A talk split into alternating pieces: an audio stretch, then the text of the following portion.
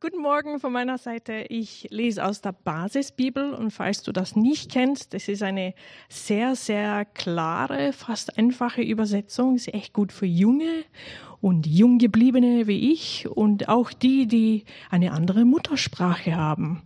Habe ich mich recht gefreut, das zu lesen. Also Matthäus 2, 13 bis 23. Die Sterndeuter waren gegangen da erschien Josef ein Engel des Herrn im Traum. Und er sagte, steh auf, nimm das Kind und seine Mutter und flieh nach Ägypten. Bleibe dort, bis ich es dir sage. Denn Herodes wird das Kind suchen, um es zu töten. Daraufhin stand Josef mitten in der Nacht auf. Er nahm das Kind und seine Mutter und zog mit ihnen nach Ägypten Dort blieb er bis zum Tod von Herodes. Dadurch ging in Erfüllung, was Gott durch den Propheten gesagt hat. Aus Ägypten habe ich meinen Sohn gerufen. Herodes merkte bald, dass ihn die Sterndeuter getäuscht hatten. Da wurde er sehr zornig. Er ließ in Bethlehem und in der Umgebung alle Kinder töten, die zwei Jahre und jünger waren. Das entsprach dem Zeitraum, den er von den Sterndeutern erfragt hatte. Damals erfüllte sich, was Gott durch den Propheten Jeremia gesagt hat. Geschrei ist in Rama zu hören, Weinen und lautes Klagen. Rachel weint um ihre Kinder. Sie will sich nicht trösten lassen, denn die Kinder sind nicht mehr da. Herodes war gestorben. Da erschien Josef in Ägypten im Traum ein Engel des Herrn. Der sagte, Steh auf, nimm das Kind und seine Mutter und geh in das Land Israel. Denn alle, die das Kind umbringen wollten, sind tot. Josef stand auf, nahm das Kind und seine Mutter und kehrte in das Land Israel zurück. Er hörte, dass nun Archelaus König über Judäa war, anstelle seines Vaters Herodes. Deshalb fürchtete sich Josef dorthin zu gehen. Im Traum bekam er neue Anweisung von Gott. Daraufhin zog er in das Gebiet von Galiläa. Dort ließ er sich in der Stadt Nazareth nieder so ging in Erfüllung, was Gott durch die Propheten gesagt hat. Er wird Nazaräer genannt.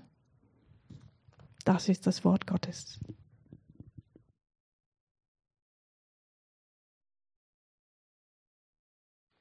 Vielen Dank, Jane. Ähm, ich möchte auch noch mal beten, nach dem, was Lutz uns vorher erzählt hat und dem Text ist es, glaube ich, gut, noch einmal zu beten für uns. Großer, barmherziger Gott, danke, dass du uns zu dir rufst. Egal, wie unsere empfundene Realität jetzt gerade aussieht. Ob wir jubeln, ob wir fröhlich sind, ob wir gerade besorgt sind, ob wir mit Ängsten zu kämpfen haben wir gerade am Ende sind. Danke, dass du uns zu dir einlädst und dass wir kommen dürfen. Dass du uns aufnimmst und zu uns reden willst. Und so bete auch, dass du jetzt redest durch das, was du offenbart hast. Herr, wir brauchen dich. Wir brauchen die Begegnung mit dir. Wir brauchen deine Gnade, deine Barmherzigkeit, deine Stärke. Amen. Ja, kann ich die erste Folie haben, die Überblicksfolie? Äh, na, noch eine zurück. Also ganz die, die erste, genau. Super. Das ist ein tolles Bild, oder? Äh, auf Reisen. Es ist vielleicht, es ist vielleicht so ein Bild der Corona-Urlaub, also nicht Teneriffa oder irgendwo am anderen Ende der Welt, Malediven, sondern mehr so zu Hause. Aber das ist so unterwegs sein, erholen und die Seele atmet auf.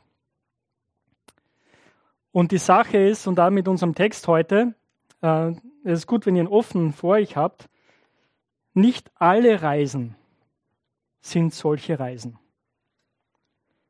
Nicht jede Reise ist eine geplante Reise an einen wunderschönen Ort.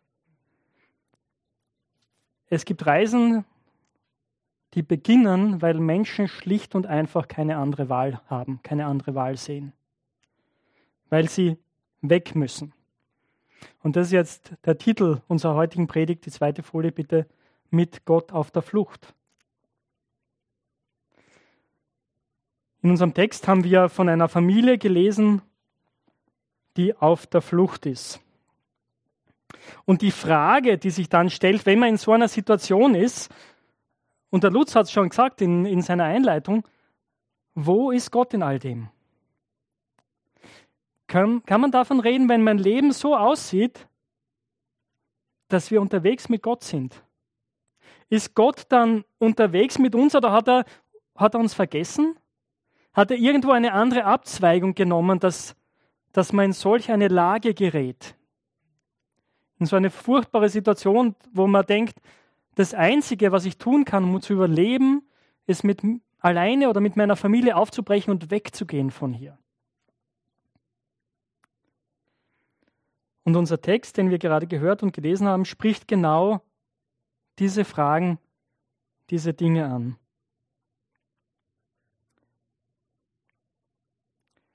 Und nächste Folie bitte. Einerseits ist es eine Geschichte wie so viele andere. Es ist eine Geschichte wie so viele andere. Eine Familie, die fliehen muss, um ihr Leben zu retten ein paranoider Machthaber, der jedem nach dem Leben trachtet, von dem er denkt, dass er irgendwie eine Bedrohung sein könnte. Die Herausforderung, sich in der Fremde eine neue Existenz aufzubauen und dann später wieder als Rückkehrer zu versuchen, irgendwie am alten Leben anzuknüpfen. Wobei das eigentlich unmöglich ist, weil sich so viel verändert hat wenn ich das so sage, und das ist die Geschichte, die wir hier lesen, gell, die wir gelesen haben, dann könnte es genauso gut aus den Nachrichten kommen, aus der Zeitung kommen. Genauso gut eine Geschichte, die ihr von jemandem hier und heute gehört habt, der als Flüchtling nach Österreich gekommen ist.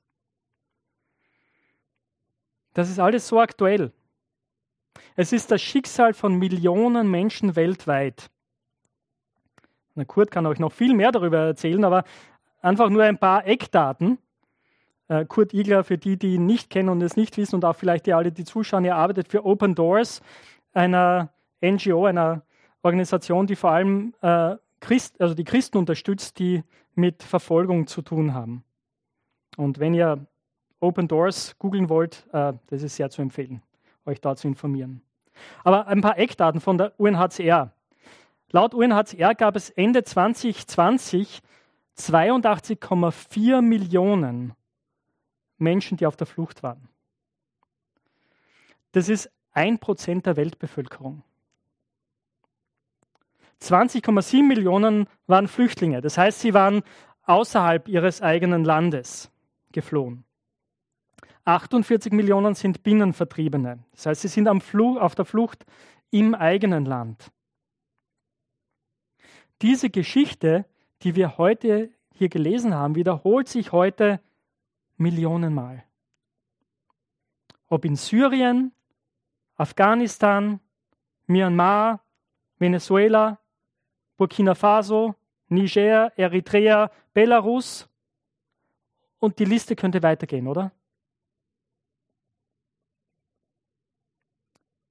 Menschen müssen ihre Heimat verlassen, ja alles zurücklassen, um ihr Leben zu retten. Wenn es gut geht, wenn die Dinge gut verlaufen, haben diese diktatorischen Regimes dann irgendwann ein Ende und es ist möglich, in die Heimat zurückzukehren. Um dann aber erst mühsam eine Existenz wieder neu aufzubauen. Das Thema ist immer präsent in den Medien, oder? Wir hatten die afghanische Botschafterin, die an die österreichische Regierung appelliert hat, im Moment keine Flüchtlinge abzuschieben. Wir hatten die äh, junge Sportlerin aus Belarus, Christina Timanowskaja, die spektakulär äh, aus Tokio äh, da sozusagen ja, geflüchtet ist vor, vor dem Terrorregime in ihrer Heimat. Aber längst nicht alle haben so eine große Plattform natürlich wie Christina Timan Timanowskaja. Für viele ist es ein einsames Schicksal, ein schwieriges Schicksal, das von uns oft nicht wahrgenommen wird und ja, manchmal wir, sehen wir die, diese Dinge sehr kritisch gell, im reichen Österreich. Also es ist ein, in einer Weise eine Geschichte wie so viele andere. Und es ist die Geschichte von einigen von euch, von einigen der Leute hier aus dieser Gemeindefamilie, in der Evangeliumsgemeinde und in anderen Gemeinden in Wien und in Österreich. Vielleicht seid ihr oder eure Eltern hierher nach Österreich gekommen. Einige vielleicht auf, aufgrund der furchtbaren Balkankriege. Ende des letzten Jahrtausends, ja, Anfang dieses Jahrtausends. Vielleicht kommt ihr aus einem der vielen Unruheherde im Mittleren, im Nahen Osten, Syrien, dem Iran und so weiter. Oder aus einem anderen Land. Aber ihr wisst, wie das ist, alles zurückzulassen. Du weißt, wie das ist, in eine ganz unsichere Zukunft aufzubrechen. Du weißt, wie sich das anfühlt. Die Angst, die Ungewissheit, vielleicht sogar dem Tod ins Auge zu blicken. Das ist also ein Thema, das uns auch beschäftigt. Eine Geschichte, die, die nicht irgendwo da draußen ist, sondern die auch hier ist, die auch mit uns zu tun hat. Nun, wenn wir jetzt in unseren Text reingehen, dann ist es wichtig zu sagen, äh, es hat immer wieder Leute gegeben, vor allem auch Theologen, die meinten, ah, die, diese Geschichte muss man symbolisch sehen. Das, was hier beschrieben ist, ist nicht wirklich passiert. Der Matthäus hat es erfunden, um dann ähm, einige Wahrheiten zu vermitteln, die er gerne vermitteln wollte. Aber das scheint mir als eine Sichtweise, die dem Text überhaupt nicht gerecht wird und auch nicht, äh, die, die vielleicht mehr Schwierigkeiten aufwirft, als sie überhaupt löst. Ja? Weil zum Beispiel ein Argument ist, naja, wenn, wenn, wenn so etwas Schreckliches passiert wäre, wie dieser Kindermord, der hier beschrieben wird, dann hätte man doch, wäre das doch irgendwo aufgeschrieben worden. Meine, meine Antwort ist natürlich ja eh. Gell? Also wir haben es ja hier aufgeschrieben. Wir haben hier eine, eine zuverlässige Quelle, die das berichtet. Und andererseits, also Sie meinen natürlich dann, ja, irgendwelche äh, äh, geschichtlichen Quellen, irgendwelche der großen Geschichtsschreiber hätten davon berichtet. Worauf ich sagen würde, wirklich? Die Geschichtsschreiber damals haben für die Mächtigen geschrieben. Die, die Mächtigen wurden gut dargestellt. Und das, das ist jetzt furchtbar, aber tatsächlich spricht das in diese, diese Brutalität unserer Welt hinein dass dieser Zwischenfall, wenn man es so nennen will, sehr, sehr tragisch ist, aber leider nichts Außergewöhnliches war. Damals nicht und heute nicht. Herodes war bekannt für seine außerordentliche Brutalität. Er wurde mit zunehmender Zeit, er war ein großer Herrscher, hat viel großartige Dinge gemacht, er hat großartige Bauten gebaut und so und viel geleistet, aber er war auch vor allem mit zunehmendem Alter paranoid. Er, er, dachte, jeder ist eine Bedrohung für ihn, vor allem in seiner nächsten Familie. Er hat seine erste Frau umbringen lassen, er hat einige seiner Söhne umbringen lassen. Äh, den römischen Kaiser Augustus hat das dazu veranlasst, einmal zu sagen, man ist besser dran, wenn man das Schwein des Augustus ist, als wenn man sein Sohn ist. Ja? Weil wenn du sein Schwein bist, dann wirst du nicht angerührt wegen der Reinheitsgebote, der jüdischen Reinheitsgebot. Aber wenn du sein Sohn bist, bist du in großer Gefahr, ermordet zu werden. Also diese Geschichte passt ins Bild, wenn wir uns Herodes anschauen. Und wie gesagt, wer, wer kümmert sich um ein Massaker, wo wahrscheinlich um die 20 zweijährige Jungen getötet wurden. Es ist eine tragische Geschichte. Aber schafft es das in die großen Geschichtsbücher? Die tragische Tatsache ist, dass sowohl die Eltern als auch die Kinder dafür zu unbedeutend waren. Aber der wichtige Punkt ist, Gott ist es nicht egal. Gott sieht, Gott weiß, Gott kümmert sich. Es ist ihm nicht egal, was damals dort da passiert ist. Und wir und Christen über die Jahrhunderte hinweg haben das gelesen. Und man findet Darstellungen davon in, in vielen Kirchen, oft an prominenter Stelle.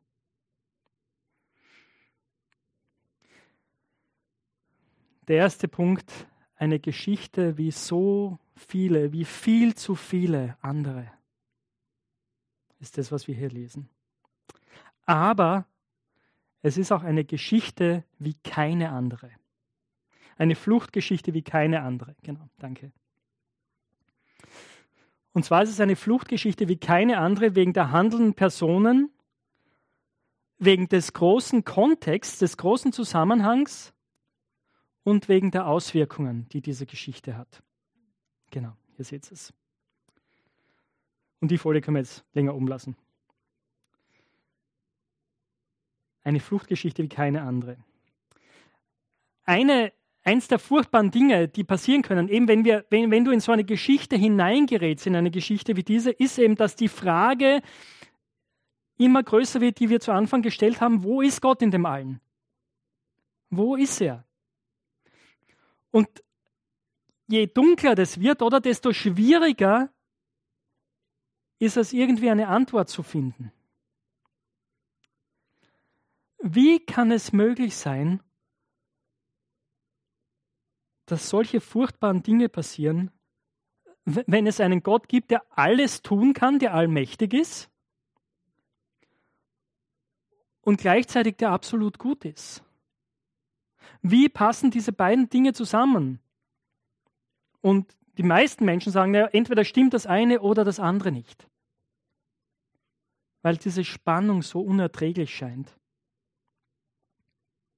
Manchmal reden wir recht akademisch darüber, oder? Das ist ein Gespräch, das sich recht gut führen lässt in einem gut temperierten Hörsaal oder in einem Kaffeehaus, wenn das irgendwo da draußen ist. Aber für viele Menschen, und vielleicht gehörst du heute Morgen dazu, ist es eine, eine bohrende Frage. Wie eine Wunde, die nicht verheilt diese Frage, wo ist Gott gerade in meinem Leid? In der Und es muss nicht eine Fluchtsituation sein, es können andere Dinge sein. Es kann Krankheit sein. Es kann einfach diese Zeit, die wir jetzt alle miteinander erleben, aber die jeder, sehr, jeder und jede sehr individuell erleben sein. Gell? Es kann eine psychische Belastung sein, was auch immer. Aber vielleicht ist das genau deine Frage heute Morgen. Wo ist Gott in alledem. Und hier sehen wir, die Begebenheit, mit der wir es hier zu tun haben, ist anders, oder? Ja, Herodes ist derjenige, der, der hier furchtbare Dinge tut. Und man, haben, man hat am Anfang den Eindruck, er ist der Hauptakteur. Es beginnt alles damit, äh, und nehme an, die meisten von uns kennen die Geschichte, weil wir es zu Weihnachten oft hören, aber es ist ein Teil der Geburtsgeschichte und der Kindheitsgeschichte von Jesus. Die Sterndeuter sind gekommen, die Heiligen Drei Könige, wie wir sie oft nennen. Ähm, sie haben das Kind angebetet und davor hatten sie ihm bei Herodes nachgefragt, wo finden wir den König der Juden? Und das hat ihm ja einen riesigen Schock versetzt. Seine Macht ist bedroht. Und nachdem das nicht funktioniert hat, dass die Sterndeuter zu ihm zurückkommen, weil sie von Gott gewarnt worden sind, äh, wird er zornig. Und er, er entschließt sich, hier alles aufzuräumen, ja? alle möglichen Konkurrenten auszuschalten. Und er befiehlt seinen Soldaten, nach Bethlehem zu gehen, auszuforschen, wo sind alle Jungen unter zwei Jahren und die ermorden zu lassen. Es ist furchtbar. Und Gott verhindert es nicht, aber Gott greift ein. Gott greift ein. Er hat die Bühne nicht verlassen. Auch wenn es so scheint, dass Herodes so wie viele andere Tyrannen dieser Welt tun und lassen können, was sie wollen, und es hat anscheinend keine Konsequenzen für sich. Aber Gott hat die Bühne nicht verlassen. Er greift ein. Vers 13. Da erschien Josef ein Engel des Herrn im Traum. Und er sagte: Steh auf, nimm das Kind und seine Mutter, flieh nach Ägypten. Bleibe dort, bis ich es dir sage. Denn Herodes wird das Kind suchen, um es zu töten. Gott schickt einen Engel und Josef beginnt, bekommt ganz klare, ganz genaue Anweisungen, was er tun soll, wohin er gehen soll, eben nach Ägypten und wann er dann wieder mit der Familie zurückkehren soll. Und es ist euch aufgefallen, es ist nicht automatisch, wenn die Herodes gestorben ist, sondern nein, wenn ich dir sagen werde, dass du wieder zurückkommen sollst, dann tu das. Und Josef macht genau das. Er tut, was der Engel ihm gesagt hat. Und wir sehen dieses direkte Eingreifen Gottes noch einmal in den Versen 19 bis 20. Hier erscheint Josef noch einmal ein Engel im Traum. Und dann auch in Vers 22 wird noch einmal ein Traum erwähnt. Bei der Rückkehr dann. Und das ist ungewöhnlich, oder? Ich glaube, die wenigsten Menschen, die, die, die sich auf, aufmachen zur Flucht, haben eine Engelserscheinung. Nein, bei vielen sind es einfach die Umstände. Irgendwann wird der Druck so groß, dass du nicht mehr kannst. Irgendwann kommt der Punkt, wo du sagst, okay, wenn wir mit unserem Leben kommen wollen, müssen wir jetzt aufbrechen, müssen wir jetzt fliehen. Das ist außergewöhnlich, dass Gott einen Engel schickt. Etwas an dieser Geschichte ist anders. Und das liegt am größeren Kontext, am größeren Zusammenhang dieser Geschichte. Dieses Kind, um das es hier geht, damit beginnt Matthäus auch sein Evangelium. Dieses Kind ist ein ganz besonderes Kind. Dieses Kind ist das Kind, das alles ändern wird. Für das Volk Israel, aber auch für die ganze Welt, wie wir im Matthäus Evangelium lesen. Er ist der Retter, den Gott versprochen hat. Den Gott verwenden wird, um alles zu ändern. Und deswegen bewahrt Gott dieses Kind und diese Familie. Und ich muss auch ehrlich sagen, wenn ihr mich fragt, hey Ewald, kannst du mir erklären, warum Gott das zugelassen hat, dass diese, die anderen Kinder getötet wurden? Nein. Ich habe ich hab da keine Antwort drauf. Es gibt Fragen, die ich nicht beantworten kann. Und dennoch vertraue ich Gott, dass er alles tun kann, was er sich vorgenommen hat und dass er absolut gut ist dass er barmherzig ist. Und vielleicht verstehen wir auch mehr, ein bisschen mehr, wenn wir uns auch die Zitate anschauen, die Matthäus hier in seinem Bericht ein, einbaut. Das hilft uns, den großen Kontext zu verstehen. Denn seht ihr, äh, so wie Matthäus die Geschichte erzählt, es sind drei kurze Szenen. Die Flucht aus Bethlehem, der Kindermord in Bethlehem und dann die Rückkehr. Und jede dieser kurzen Szenen beendet Matthäus, indem er auf ein Zitat hinweist. Oder er sagt, damit erfüllte sich etwas. Und schauen wir uns jetzt diese Erfüllungsstellen an. Also Josef nimmt seine Familie, sie fliehen nach Ägypten. Ägypten war eine römische Provinz, auch die, die sicher war einigermaßen die stabil war und wo es eine große jüdische Community gab. Und sie bleiben einige Jahre dort und Jesus wächst dort auf, vielleicht bis er sechs Jahre alt, sieben Jahre alt ist. Wir wissen es nicht so genau. Und er, er wächst vielleicht sogar bilingual auf, weil die jüdische Community in Ägypten war zum Großteil nicht hebräischsprachig, sondern griechischsprachig. er wächst auf in einer fremden Umgebung. Und dann kommt der Zeitpunkt, wo, wo sie zurückkommen gehen. Und, und letzten Endes, also Vers 15 greift vor auf diesen Zeitpunkt eigentlich. Und das heißt hier, dort blieb er bis zum Tod von Herodes. Dadurch ging in Erfüllung, was Gott durch den Propheten gesagt hat, aus Ägypten habe ich meinen Sohn gerufen. Und eben, das ist eine dieser Stellen, wo Leute sagen, ah ja, ja, ja, der Matthäus erzählt es nur, damit er sagen kann, aha, diese Prophezeiungen haben sich erfüllt. Das Problem ist, es fun funktioniert nur, wenn wir nicht im Alten Testament nachlesen. Weil wenn wir im Alten Testament nachlesen, merken wir, das ist jetzt gar keine Prophezeiung, die in die Zukunft schaut. Diese Stelle kommt aus Hosea 11, Vers 1.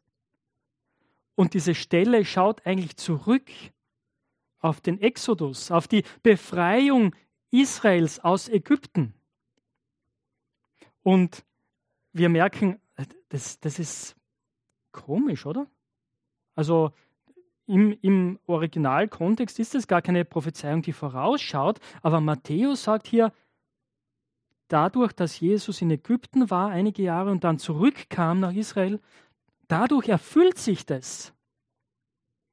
Das heißt, auf eine Art und Weise sagt er, die Geschichte Israels und all das, worauf die Geschichte Israels hinzielt, im Alten Testament und er, mit den anderen Stellen entwickelt er das weiter, erfüllt sich in diesem Kind, in diesem Baby, in Jesus Christus. Also diese erste Stelle ist Hosea 11, Vers 1, dass Gott seinen Sohn aus Ägypten gerufen hat.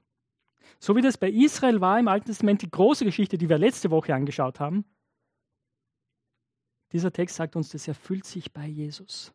Das heißt, er, Matthäus sagt damit, hey, wir dürfen ein noch größeres Rettungshandeln Gottes jetzt erwarten was jetzt kommt, wird noch größer sein. Und er führt das fort mit der zweiten Stelle. Am Ende des zweiten kurzen Abschnittes im Vers 17, wo es um den Kindermord geht, sagt Matthäus dann, oder schreibt Matthäus dann, damals erfüllte sich, was Gott durch den Propheten Jeremia gesagt hatte.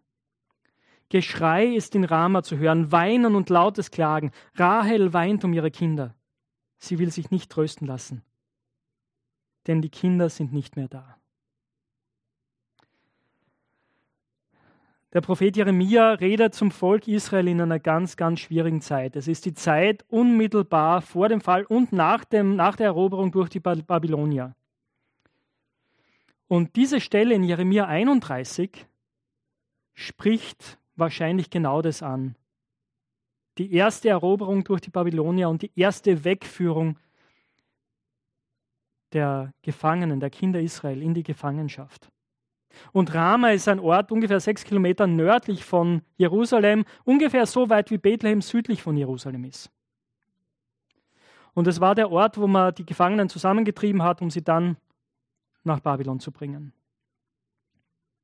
Und Rahel ist natürlich die eine der Mütter Israels. Sie war die Mutter Josefs und Benjamins. Sie war die geliebte Frau Jakobs. Ja. Äh, natürlich eine Riesengeschichte damit verbunden, aber, aber sie steht für eine der Stammmütter Israels. Und das Bild ist, diese Mutter weint jetzt um ihre Kinder wegen dieses furchtbaren Leides. Und Matthäus nimmt jetzt wiederum diese Stelle aus diesem Kontext und sagt, das erfüllt sich hier auch. Hier ist auch so eine furchtbare Situation, eine Situation der Verfolgung, die unheimliches Leid hervorruft. Das Spannende ist auch das Kon der Kontext dieser, dieser Aussage bei Jeremia. Denn das Kapitel 31 ist ein großes Kapitel der Hoffnung in einer Umgebung, die sehr, sehr finster ist. Und im Kapitel 31 sagt Gott, ich werde etwas Neues tun. Ich werde einen neuen Bund schaffen. Ich werde einen größeren Exodus schenken. Und das heißt, dass Matthäus auch will, dass wir hier verstehen, ja, da ist unsägliches Leid. Und es ist wirklich ein großer Grund zum Trauern. Aber die Rettung kommt. Das Leid ist nicht das letzte Wort. Die Rettung kommt. Und dann kommen wir zur, ne-, zur letzten Aussage.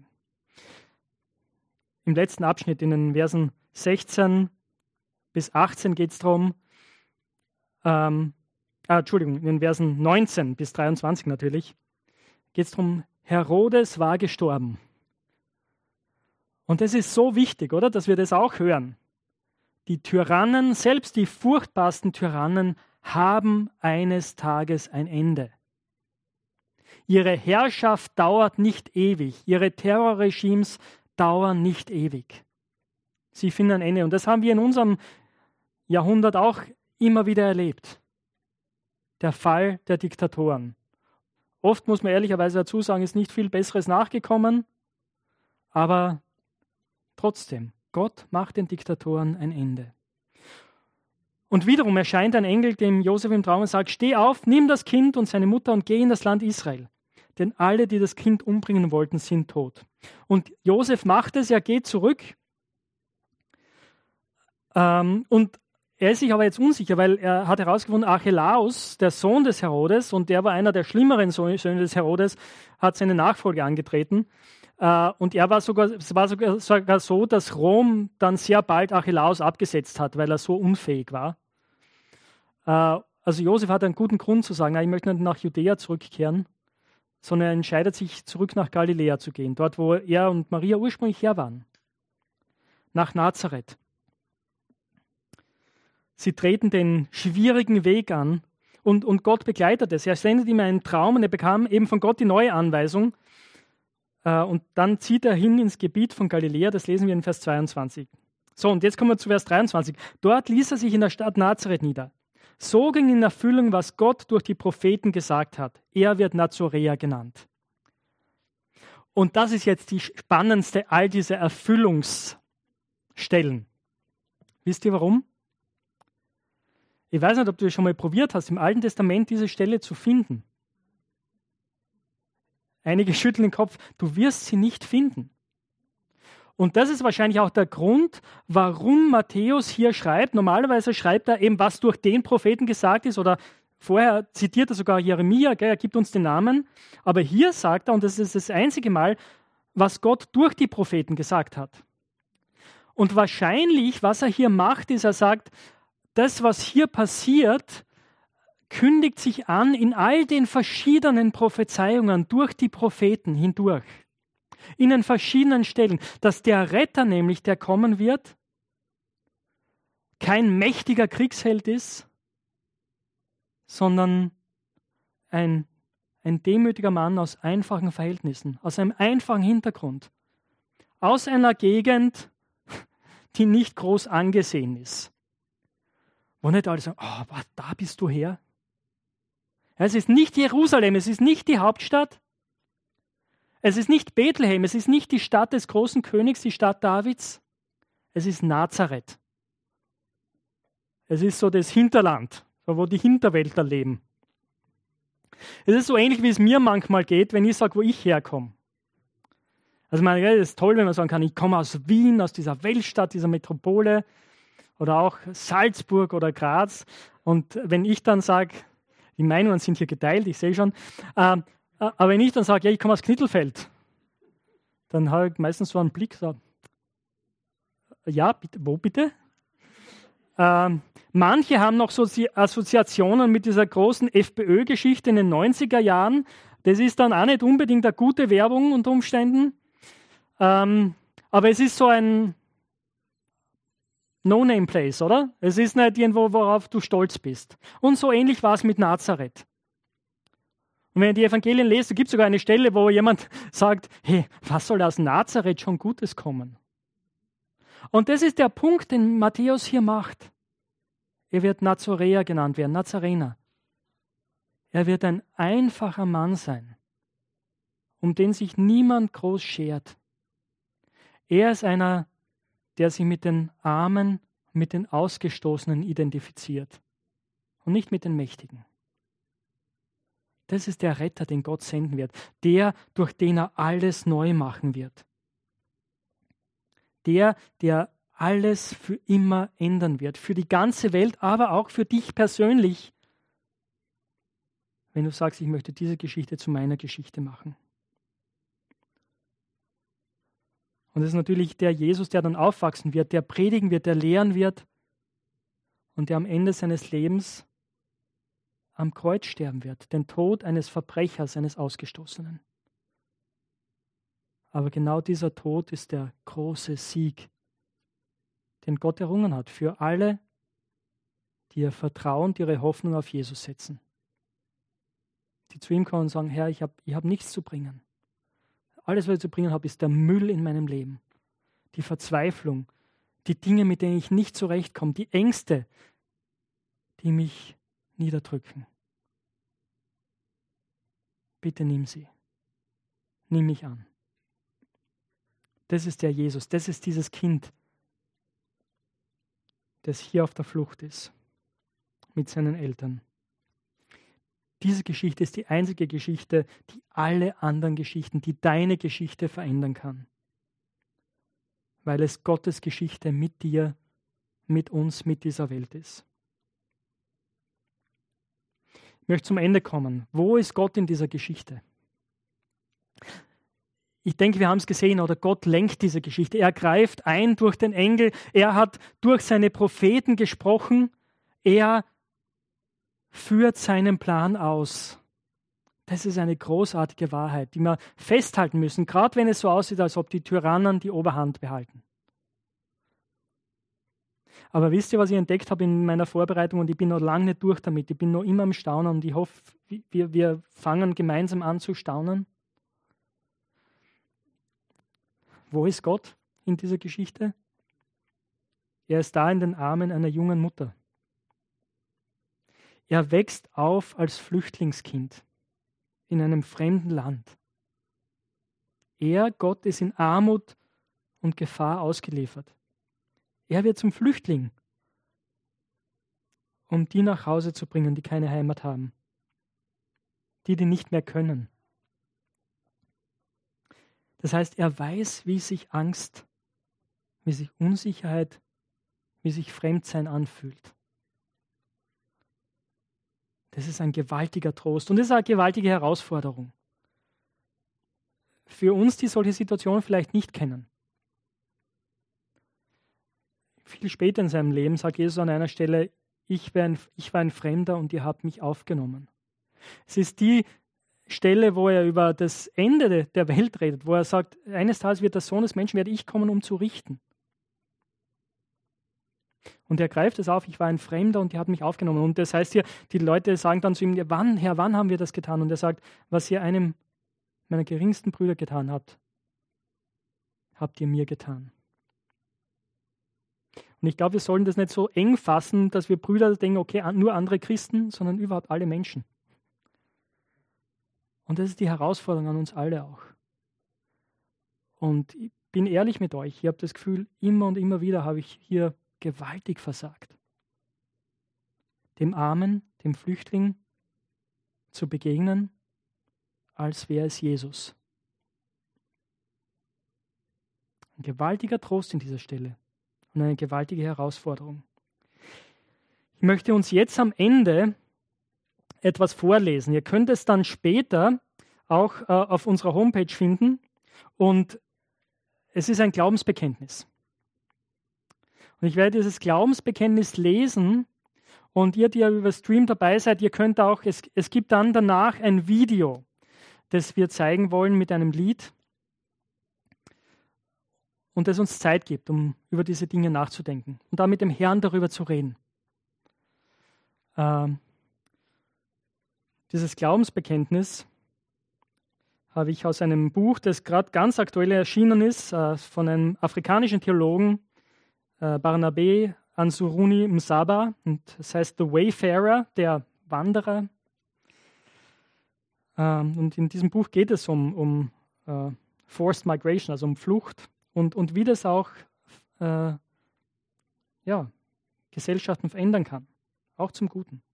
Und er zitiert dort ein, ein Credo von einem anderen, von einem lateinamerikanischen Pastor, nehme ich an, äh, José Luis Casal, und das heißt The Immigrants Creed, das Glaubensbekenntnis der Immigranten. Das möchte ich uns vorlesen. Ich glaube an den allmächtigen Gott, der das Volk im Exil und im Exodus führte. Ich glaube an den Gott Josefs in Ägypten und Daniels in Babylon, den Gott der Fremden und Immigranten. Ich glaube an Jesus Christus, einen vertriebenen Galiläer, der fern seiner Leute und seiner Heimat geboren wurde, der gemeinsam mit seinen Eltern aus seinem Land floh, als sein Leben in Gefahr war. Und als er in sein eigenes Land zurückkehrte, litt er unter, unter der Unterdrückung durch den Tyrannen Pontius Pilatus, dem Diener einer fremden Macht, der dann verfolgt, geschlagen und schließlich gefoltert wurde, angeklagt und ungerechterweise zum Tode verurteilt wurde. Doch am dritten Tag stand dieser verachtete Jesus von den Toten auf.